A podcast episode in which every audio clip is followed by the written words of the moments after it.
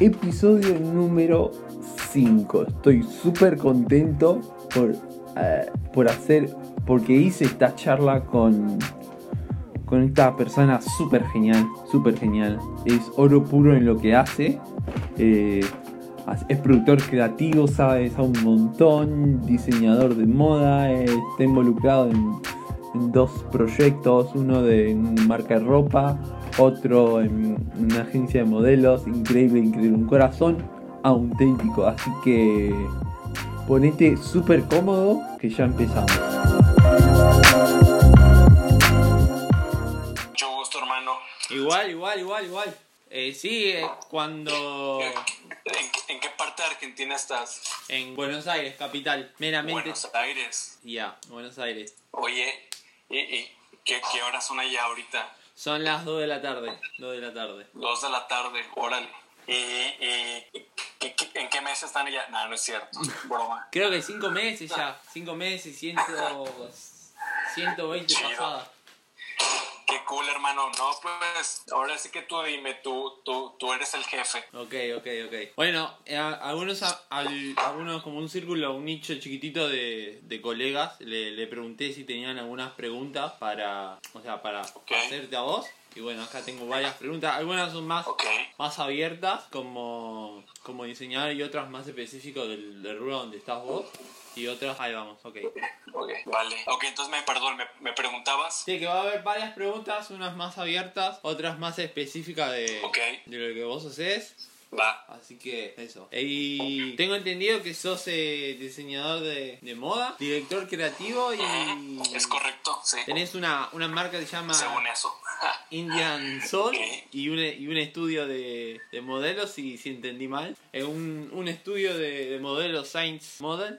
Bueno, este, la, la agencia realmente no, no es mi, mi piedra angular, ¿Ah? pero, pero es parte la, la, idea, la idea de crear la agencia fue, fue motivado por hacer una comunidad, más que nada una comunidad de gente que se pueda expresar, aparte eh, por medio de su imagen, pero realmente este, lo de la agencia de modelos es, es, un, es un proyecto que nació el medio de la cuarentena, ¿Ah?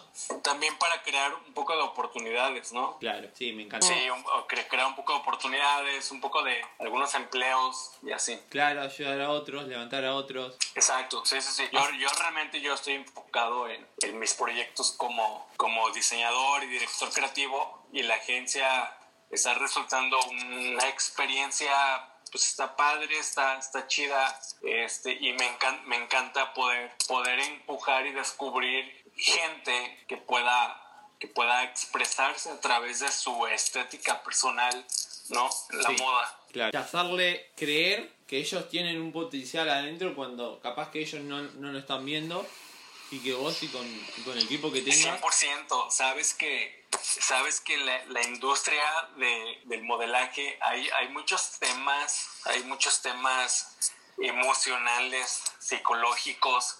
Ah, hay que trabajar en muchos aspectos con, con, con la gente, con los jóvenes. Pues, mayormente son chavos, son, son jóvenes. Hay que trabajar cuestiones de autoestima, cuestiones de, de poder relacionarse con, con demás personas. Y está, eso me, me, encanta, es como, es como casi como ser, eh, yo tuve un breve, un breve paso eh, siendo líder de jóvenes en una iglesia hace años. Y es, me recuerda mucho a eso, en verdad, me recuerda mucho eh, poder empujar. A, a sentarme, escuchar a la gente, empujarlos, catalizarlos, está chido, está cool. Ah, me, me, me encanta. Es una, comunidad. Me encanta por ese lado. ¿Y, ¿Y, cómo nació? ¿O en qué noción? ¿De qué te inspiraste? ¿O, o ya era un proyecto que querías hacer? El de la marca de ropa, Indian Soul. ¿Que cómo, ¿Cómo fue el proceso de, de crecimiento de, de Indian Soul? Ok, India, mira, la, la marca, la, la, firma lleva más de 10 años en el mercado. Wow. Este, yo fui el, yo fui el, el, el, el último que llegó a la fiesta, ¿no? Ah, yo, este, yo pasé casi 6 años entre Los Ángeles, California y San Diego. Ah. Este, yo soy de Guadalajara, Jalisco, acá 100% tapatío aquí en México, este, pero estuve los últimos años en, en California. yo vengo acá a Guadalajara de regreso ah. por todas las razones menos Indian Soul. Indian Soul fue una fue una coincidencia del destino, yo creo. Este, yo tuve algunas, algunos acercamientos con la moda allá en Los Ángeles, este, sobre todo como estilista, haciendo styling para eh, videoclips, videos de música. Sí. Mm, llego, llego, acá, yo, yo siempre he estado interesado en la moda, pero realmente yo, yo soy mercadólogo yo este, siempre he hecho marketing y siempre he estado en la música. Yo soy músico, he hecho cosas haciendo conciertos, este, haciendo management, haciendo booking para talentos. Y pues bueno, esta es la moda. Este, no lo quise forzar nunca en mi vida. Yo no estudié diseño de modas. Wow. Sin embargo, este, regreso acá a México y a los dos meses me encuentro dando conferencias para escuelas de diseño de modas súper, súper graciosos. no. Muy bueno eso. Eh, y um, Indian Soul, entonces, resumiendo, lleva más de una década en el mercado. Yo, yo tengo un año con la firma. Ah. Y pues yo llego a Indian Soul con la motivación y con la, el objetivo de, de hacer transicionar a la firma, hablando de tendencias, eh, transicionar a la marca y a la firma a lo que está sucediendo ahora. Entonces esa es mi tarea básicamente con la marca. ¿Y viste un cambio de, de tendencias cuando estabas en, en estas grandes ciudades que hay una hiper mega competencia más en Los Ángeles? ¿Cómo viste esa? Ya, si viste si viste un cambio grande entre la, la moda entre Los Ángeles y California y, México. Ah, bueno, sí, totalmente. El fashion en Los Ángeles es, es este, no sé, por ejemplo, no sé, allá en Buenos Aires, qué es lo que predomina, ¿no? Este, la música, el, el movimiento culinario, la gastronomía, no sé, pero en Los Ángeles la moda este, es algo muy, es muy importante. Este, vaya, Los Ángeles alberga muchas de las firmas más, más importantes del mundo. Este, pues no, no, quizás no tanto a la par de Milán o de París. Claro. Pero específicamente el, el, el streetwear en Los Ángeles predomina.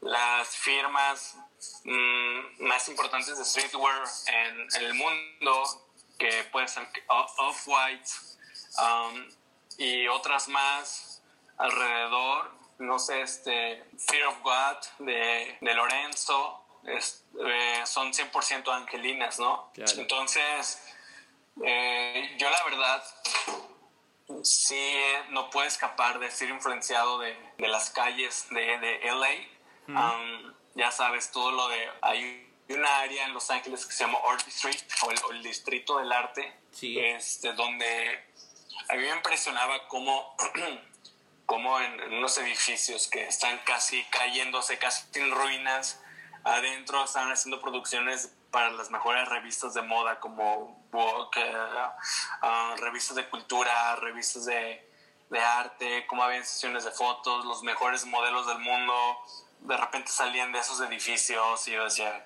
pues, ¿qué está pasando, no? Eh, entonces, pues me abrió un mundo de posibilidad y totalmente sentía que tenía que regresar a México, sentía que, que algo acá, algo me, me, esperaba y no fue, no fue fácil, perdón. De hecho, mucha gente me decía, oye, ¿por qué te regresaste? Y no, porque siempre pasa al revés. La gente la gente quiere ir a LA y hacer una vida en, Los Ángeles, hacer una carrera, ¿no? Es la, pero yo la verdad no sé. Este, de hecho, la, la historia como llegué aquí, aquí a Guadalajara de regreso fue muy chistoso. Yo, yo originalmente iba, sí tenía planeado regresar a México, pero yo iba a vivir en Monterrey con un amigo allá, allá que, empezó un proyecto, este, probablemente has escuchado de él.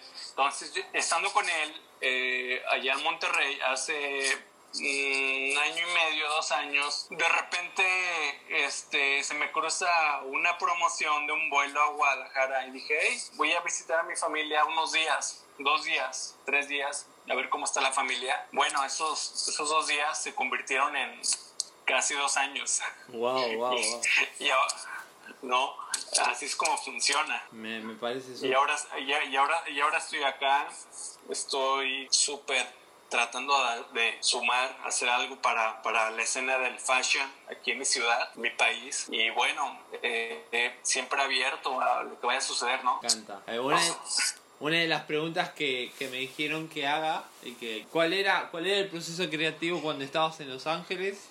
Si cambió cuando, cuando te quedaste y estás en México. Ok, mi proceso creativo eh, sí, esa fue la pregunta, ¿verdad? Sobre, mi proceso creativo allá en Los Ángeles, aquí en Guadalajara. Correcto. Ok, mira, yo, yo realmente no voy a sonar, yo creo que todos los creativos van, van, a, van a molestarse o van a sacarse de onda, como decimos acá en México. Yo no tengo un proceso creativo como muy un ritual muy lineal. Yo no tengo un proceso creativo, la verdad. Mi, no tengo secretos. La, la, verdad, lo único que hago es mantenerme conectado a la vida. Claro. Y ese es, sí, yo creo que cuando tú te desconectas, te desconectas del día a día, eh, tu, creatividad, tu creatividad está en peligro, ¿no? Claro, es un ritmo. Entonces, yo lo, yo lo que hago es mantenerme conectado. ¿Qué es mantenerme conectado? no sé, yo mm, vengo de vengo de una, una, una familia este, donde la, la, arquitectura es muy importante. Este, entonces, yo siempre en todo lo que veo a mi alrededor veo estética. he aprendido a, he aprendido a, descubrir estética como mi, mi combustible. La, la, estética para mí lo es todo, ¿sabes? Eh, entonces, no, no tengo un proceso creativo. Obviamente, cada ciudad, cada ciudad este, eh, tiene sus códigos, ¿no? hay una forma de trabajar en Los Ángeles, hay códigos desde, desde los horarios, ¿no? Desde, no sé, que nos vemos hasta ahora para una junta, ¿no? Y de repente acá en México es un poco más relajado, allá en Estados Unidos es un poco más rígida esa parte, ¿no? La cuestión de la formalidad, se puede decir. Um, pero pues mis procesos creativos, yo creo que más bien mi, mi bandera con la que voy a navegar, con la que creativamente eh, busco caminar, va a ser la misma. Aquí, aquí en Tokio, en Singapur, en los Ángeles, donde sea, donde sea es simplemente mantente conectado a la vida, es todo. Claro, es un ritmo, es un, un ejercicio que el creativo tiene que hacer, no desconectarse para no perderse. Y, de, y hablando del, del, proceso, de los creativos, hay hoy en el 2020 hay demasiada información de, de a estudiar un curso, de ir a, más que ahora en esta, en esta, en esta circunstancia, mucho zoom, mucho zoom, tenemos mucha información y a la hora de tener mucha información dudamos de arrancar, sí o no, si es, si es por acá o si es por este lado. ¿Cómo, ¿Cómo lo manejás vos eso? Sí, exacto. Que hay demasiada información y más ahora en, en, estas circunstancias, ¿cómo lo llevas vos desde la teoría a la práctica? Bueno, buena pregunta. Efectivamente, hay muchísima información ahorita, mucha, hay, hay un tráfico de información, se puede decir asquerosa. Um, híjole, trato, sabes que trato de, mantenerme leal a mis raíces, ¿Ah? sin, sin dejar de buscar la innovación.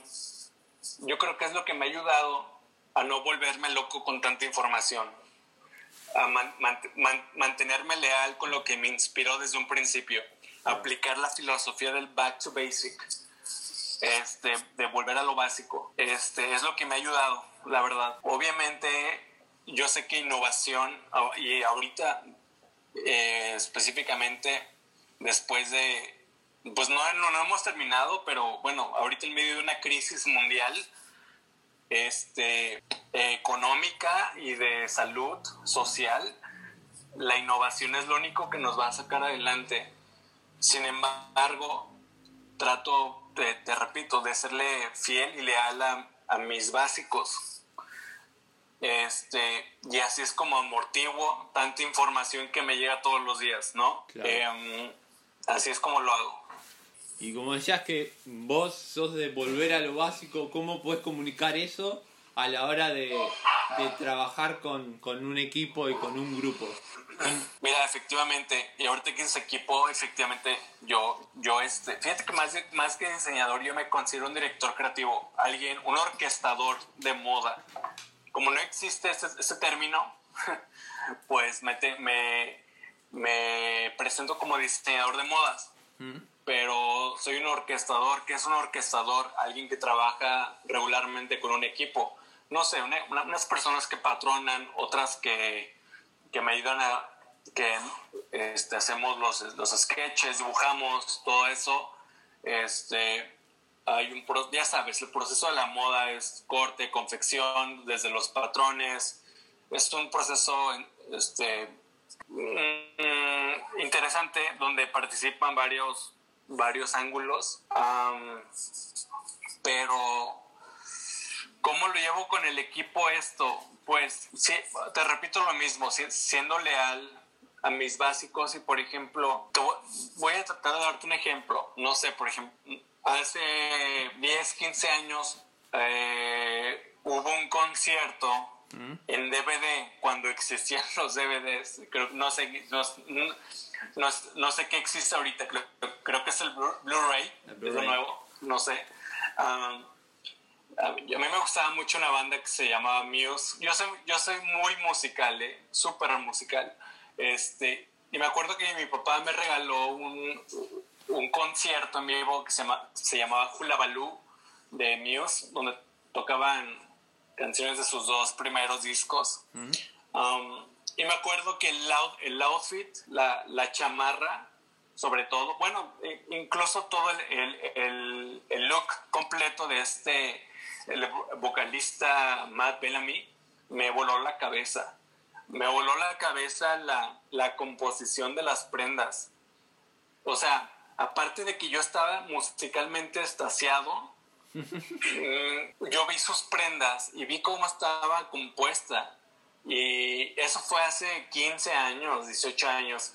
Y ahorita ese básico, ese recuerdo, yo lo platiqué con el, con, el equipo, que son, es gente que tiene 10 años menos que yo, 15 años menos que yo, y les transmití esto, obviamente, eh, no conocen mucho a la banda, este, pero yo lo que hago es, es honrar, honrar eh, esos momentos de inspiración ah. y trato de compartirlos. No me, no me los quedo, no me los guardo. Entonces, la, la, forma en la que yo eh, manejo esto con el equipo es que comparto. Yo creo que compartir es muy importante y, y les cuento, les enseño. Y para ellos, yo creo que hay que saber, hay que saber venderlo.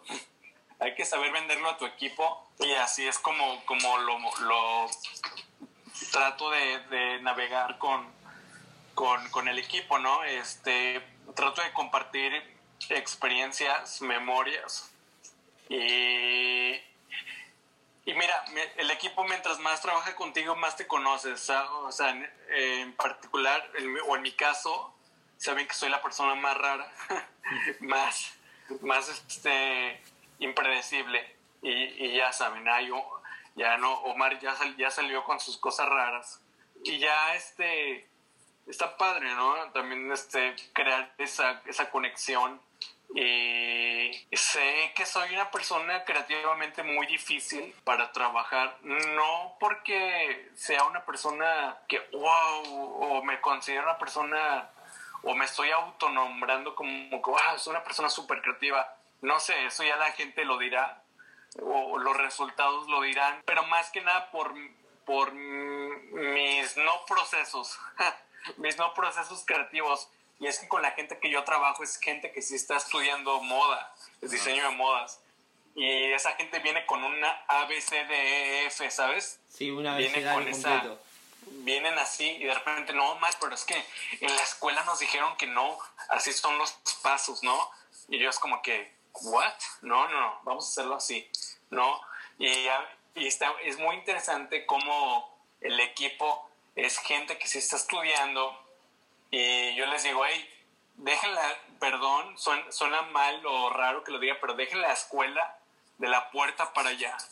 No, digo, qué padre, la, la escuela la, te, está dando una, una herramienta, pero no quiero, no sé, es, no quiero que, probablemente es muy polémico que lo diga, porque tampoco quiero, quiero animar a la gente y decirles, hey, la escuela no sirve para nada, ¿no? O sea, o sea, sí, sí y no, no sé, pero sí siempre de hecho, también en la agencia de modelos este, hay gente que ha estudiado este, muchos diplomados o en, escuelas de, modelaje y de repente están modelando, están haciendo poses muy exageradas, ¿no?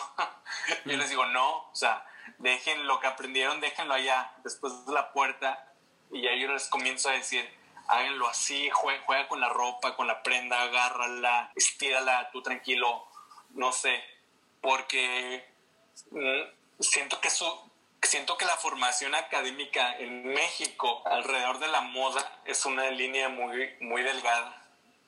Entonces, no sé, no sé si respondí a tu pregunta. Sí, sí, seguramente que sí. Y hablando sobre un, un poco de director creativo, para una persona que no tiene noción y nunca ha trabajado con un director creativo, ¿cómo, cómo le podrías explicar en, en formas básicas. Mira, suena, hasta ahorita puede sonar como que, ah, este güey es muy, es, el Hitler del proceso creativo. Todo lo contrario, todo lo contrario.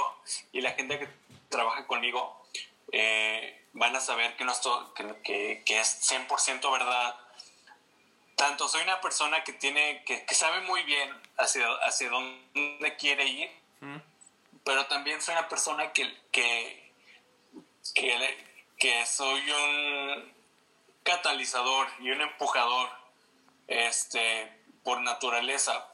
Por ejemplo, no sé, la semana pasada hice, hicimos una sesión de fotos para presentar una prenda de una, una, nueva campaña que se llama Redención, Redemption.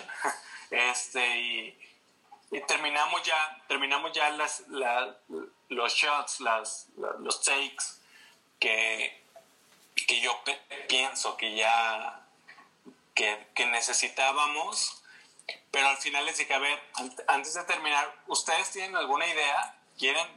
¿Se les ocurrió algo? Es hora de hacerlo, por favor, no se callen. Tanto le dije al fotógrafo como al modelo, ¿se les ocurrió algo? Por favor, este, 100% libertad.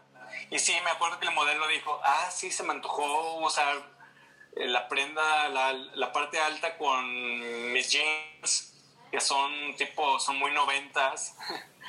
y le dije, ok, hagámoslo, ¿no? Y yo creo que más, entre más apertura creativa yo doy, como director creativo, más, más respeto, respeto, y, y se crea un ambiente muy padre, ¿no? Este, yo navego con bandera de que yo me las sé todas, todas, sí soy una persona que, que transmite mucho, que, que no improvisa, que soy muy de, yo sé lo que quiero, sé hacia dónde voy, pero simultáneamente me gusta escuchar y me gusta sobre el equipo, vaya, porque para mí no hay barco creativo más importante que otro, ¿no? Entonces, así es como lo, lo, lo, manejamos. Entonces, ¿qué consejo le doy? ¿Qué consejo le doy a alguien? Pues que sea inofendible. En, en, la industria, en la industria creativa se manejan muchos egos, muchas emociones. Entonces mi mayor consejo es que no lo tomen personal, nunca, que no lo tomen personal, que es un proyecto, no, que no están atentando contra su persona. Y en el momento en el que explícitamente ese colaborador con un director creativo se sienta personalmente atacado u ofendido, corre. Ahí no es el, no, no es el lugar. Pero mientras no sea tan explícita esa ofensa, mi mayor consejo es ser inofendible. No te ofendas. No te ofendas. Porque no, sí, es, es, muy básico mi consejo, sé inofendible, no te ofendas. Perfecto, perfecto. Bueno, yo también estoy, eh, estoy en, equipos eh, creativos con productores y tratamos de que, que nadie se ofenda porque esto es, es, el, es lo que tenemos que hacer. Si, si te ofendes, chequea, chequea tu, tu personalidad porque no es, no, es, no es por vos, sino es por el resultado, más que nada. Cuando quedas la, las prendas, las, las sesiones, eh, si, si va a tener una funcionalidad, sí o no. En funcionalidad. Mira, voy, a, sonar muy capitalista. este, ¿Qué pienso? Pienso en venderla. Yo no, yo no hago prendas para meterlas abajo del colchón. Ok, ok, ok, ok. Es, vengo, vengo de una soy mercadólogo, marketing es muy importante, mercadotecnia para mí es muy importante. Entonces, al momento de crear una prenda, uno, mi ojo izquierdo está, está pensando en, es un ojo de, de venta, de marketing, y mi, y mi ojo derecho es un ojo de arte. De, entonces, no puedes tener los dos ojos enfocados en el arte o en la creatividad. Okay. Tienes que tener, dividir un ojo es un ojo de marketing y el otro ojo es un ojo enfocado en el arte. Digo, si es que quieres, si, si tu objetivo es crear un negocio, un negocio que honre tu creatividad. Yo pienso en eso, yo pienso en, se, voy a vender esto, ¿no? No, yo sé que muchos quieren hacerse los muy, los muy artísticos, los muy hipsters, los muy Ay, no, yo, yo hago prendas para mí, así conceptuales y así súper chidas. Pero pues, ¿de qué te sirve si la vas a meter adentro de tu closet? ¿No? Sí. Es como, es como la gente que graba, que, que, hace música. Puedes grabar una canción con un solo de, guitarra de 8 minutos que Satriani te queda corto, un solo de guitarra impresionante Mm, ok, chido, pero ¿de qué, ¿de qué, te sirve si, si vas a meter tu canción abajo de la almohada? ¿No? Sí, correcto, muy bueno eso. Entonces, ¿en qué pienso yo? Yo pienso en, en venderla. Me la imagino puesta en muchas personas. En la moda, yo comencé en el fast fashion, que es la moda rápida, tan criticado por los ecologistas. Entonces, eh, yo le agradezco mucho a la moda rápida, a esta cultura, porque me han enseñado esta parte de que las prendas se hacen para vender. Perfecto, me encanta eso. Me, he aprendido eso. Claro, la ropa se hace para vender, al menos de que tenga un closet del tamaño del closet de Kim Kardashian o algo así, puedo meter mis prendas ahí, ¿no? Y, no pasa nada. Pero mi closet no es tan grande, bueno, más o menos, pero, no tan grande.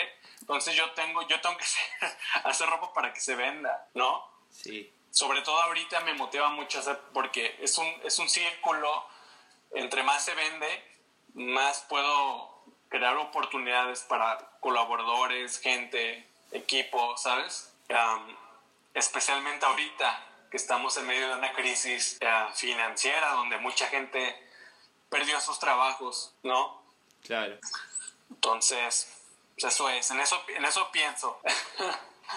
me, la, imagino puesta en mucha gente.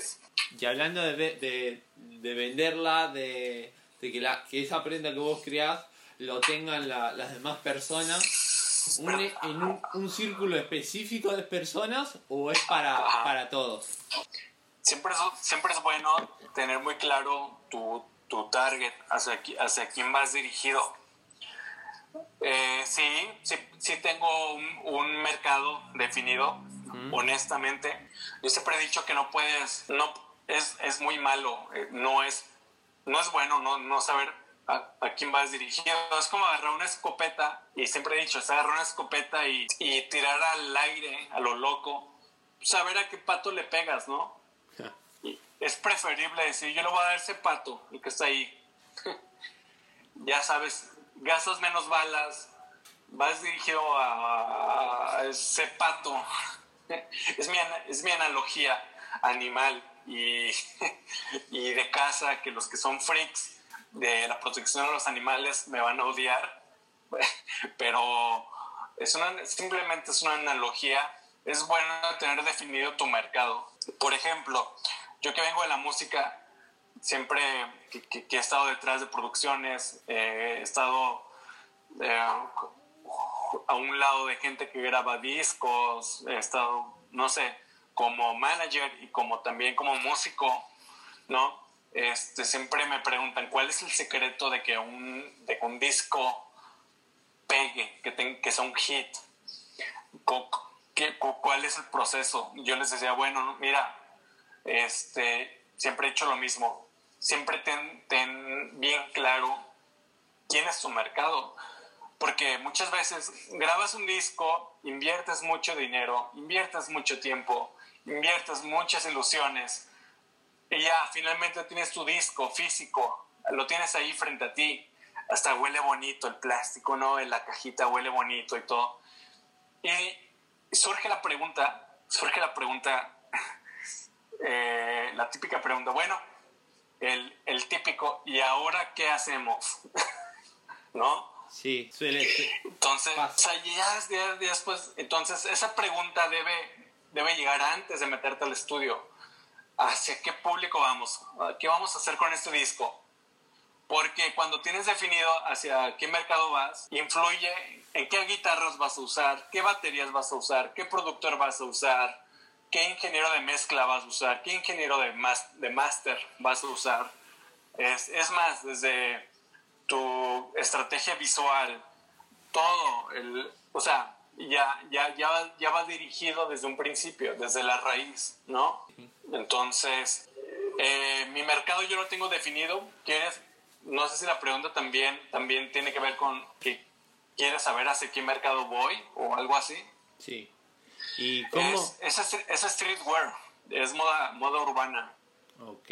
Um, es, yo creo que es la rama de la moda más, más abierta. ¿Y con más cambios, ah, puede ser? Sí, sí, o sea, últimamente estoy intentando, estoy um, arriesgándome un poco en la moda urbana mm, de lujo. Este, estoy tratando de llegar a ese mercado que, que no probablemente no puede pagar una, un, un Gucci o no sé ¿sabes? Um, un off-white o alguna, alguna prenda de moda urbana de lujo, pero yo no les puedo ofrecer lujo, un, un buen concepto, una buena prenda a un costo mucho menor, ¿no? Entonces, sí, sí, mi mercado es esa gente que si quiere tener una prenda que le va a durar mucho tiempo y, este, y una prenda con, con una historia detrás con una buena historia detrás, pero que no puede, no puede pagar algo muy, muy, muy costoso. Yo voy dirigido a ese mercado y bueno, es moda urbana, te repito, es una, es, un, es una industria, es un, es un movimiento muy extenso. No, la, la, moda urbana, desde se la puede, la puede usar un, un, un, skater hasta un punk un, licenciado en, un fin de semana puede usar lo que hago, quien sea, casi, casi quien sea, ¿no? Y por supuesto un pastor cristiano, ahora que todos los pastores eh, eh, streetwear es, es muy importante para ellos, ¿no? Entonces, um, quien sea, casi, casi quien sea. Alguien que, que o sea, que le gusta la, la, ropa, le gusta combinar colores, ¿cómo, cómo se puede, cómo, cómo es el tema entre lo minimalista y, y, y la moda? ¿Cómo, cómo, cómo, ¿Cómo se puede complementar eso? Bueno, este, mi, yo, yo, yo soy una persona, o sea, yo no, yo no soy el típico diseñador que Ahorita tengo en mi escritorio una revista de, de Vogue. Es muy raro que yo, que yo tenga... Eh, yo soy una, un diseñador que está más en contacto con la arquitectura, mm. con el diseño industrial. más que diseño de modas. O sea, si me preguntas de diseñadores, te, puedo mencionar cinco nada más, o uno en especial, que es como mi, mi um, no sé, es mi gurú, se puede decir, ¿no? Sí. Este, no soy una persona que está muy, muy en contacto con, con, esa, con ese mercado, la verdad, y suena muy loco que no, que no lo esté, porque soy muy en contacto con la arquitectura, diseño industrial, donde el minimalismo es muy, es muy importante. El, minimal, el minimalismo este, es, el, es, es el, la piedra angular de muchas de, de, mis piezas. Además, creo que estamos en una, en una era donde la saturación, la saturación ya no lo es todo. Creo que la gente, la gente quiere, quiere decir más con poco. Exacto. Entonces, entonces sí, este minimalismo es, es muy importante. Eh, mis prendas, creo que las prendas también de Indian Soul, um, cada vez, y si voy a, vamos a, usar un, poco de saturación, tiene que ser que valga mucho la pena, ¿no? Este, no sé, pero ya la saturación por usarla, ya, ya no. O sea, realmente eso es muy 2005 o algo así, ¿no? Ya, ya sabes que, no sé, como ahora sí que de marcas como Fast Fashion, como American Eagle, Aeropostal y todo eso, como donde veas como mucha saturación en la ropa, ¿no? Y así. Pero, um, sí, eh, minimalismo, minimalismo es increíble, es increíble. Creo que te da mucha Creo que minimalismo deja, le da espacio que la gente pueda imaginar, puede imaginar y comunicar con las prendas. Cada, cada persona hace, hace cada prenda su propio lenguaje. Y si yo le vendo, si yo hago algo muy saturado, yo ya no le doy, ya no le doy oportunidad de decir nada a nadie. Entonces yo tengo que, tengo que dejarle un poco de, de voz a la gente. Esa es mi filosofía del minimalismo, ¿no? Es como, ok, para mí una prenda es, una, es un, es, un, lenguaje, la moda es un lenguaje. Yo digo algo con mi ropa, pero no quiero decir todo por ti.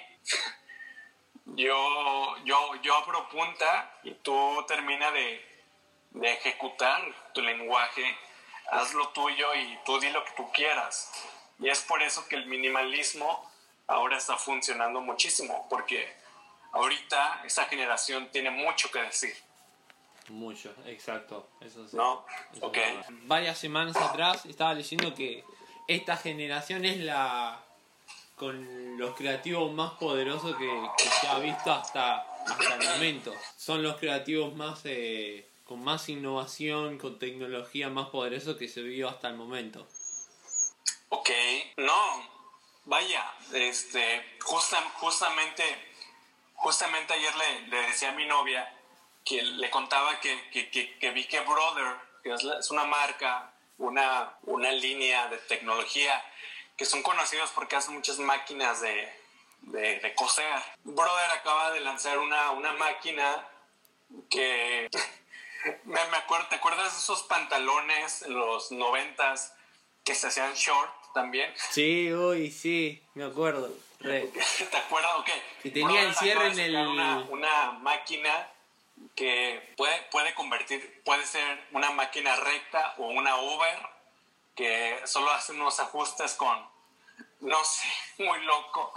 Y en, la costura, las dos máquinas que más se usan, las dos como con la... Hay, hay otros tipos, pero las principales son, es una recta, una máquina de coser, se le llama recta, o una Uber, ¿no? Mm. Las dos tienen un sistema eh, um, de costura diferente, un estilo para prendas muy específicas. Pero esta marca de tecnología Brother acaba de sacar una máquina que puede ser las dos en uno. Es como ese pantalón que tú lo puedes hacer short. Entonces, innovación es muy importante. Me, me encanta, me encanta que, que están surgiendo cosas y pues yo creo que tenemos que estar abiertos a que se viene una ola de mucha tecnología. Eh, la tecnología es muy importante en la moda. La tecnología te ayuda mucho a simplificar este tiempo, probablemente es muy, es muy triste que la tecnología también empiece a, a, sustituir la mano de obra. Es triste, es triste porque mucha gente se va a quedar sin empleo, pero es una realidad. La, la tecnología, la robo, es más, la robotización está viniendo a sustituir al ser humano. China, maquinaria, todo el tema, todo lo que te ayuda con la manufacturización, la manufactura de, de moda china, probablemente es como el país que más, eh, que, donde surge lo, lo último, ¿no? Este, igual en casi todo, ¿no? No solo en la moda. Este, pero este ah, es padre, es un sentimiento encontrado. Yo le llamo, yo, yo, lo puedo definir como un sentimiento encontrado. O sea, es, está chido, es impresionante y es inevitable, pero simultáneamente es triste porque también significa eso menos participación del ser humano cada vez más. Entonces yo creo que tenemos que encontrar sistemas donde este, esta ola de surgimiento de la tecnología sea human friendly, sea amigable con, con el humano y que no, que no nos deje por un lado, ¿sabes? Claro. Pero sí, o sea, está, está increíble. Entonces hay, que encontrar una, una manera de, de congeniar, de llevárnosla bien, sí, sí, sí, de hacer amistad con la tecnología. Me parece súper, súper interesante. Y la, la última...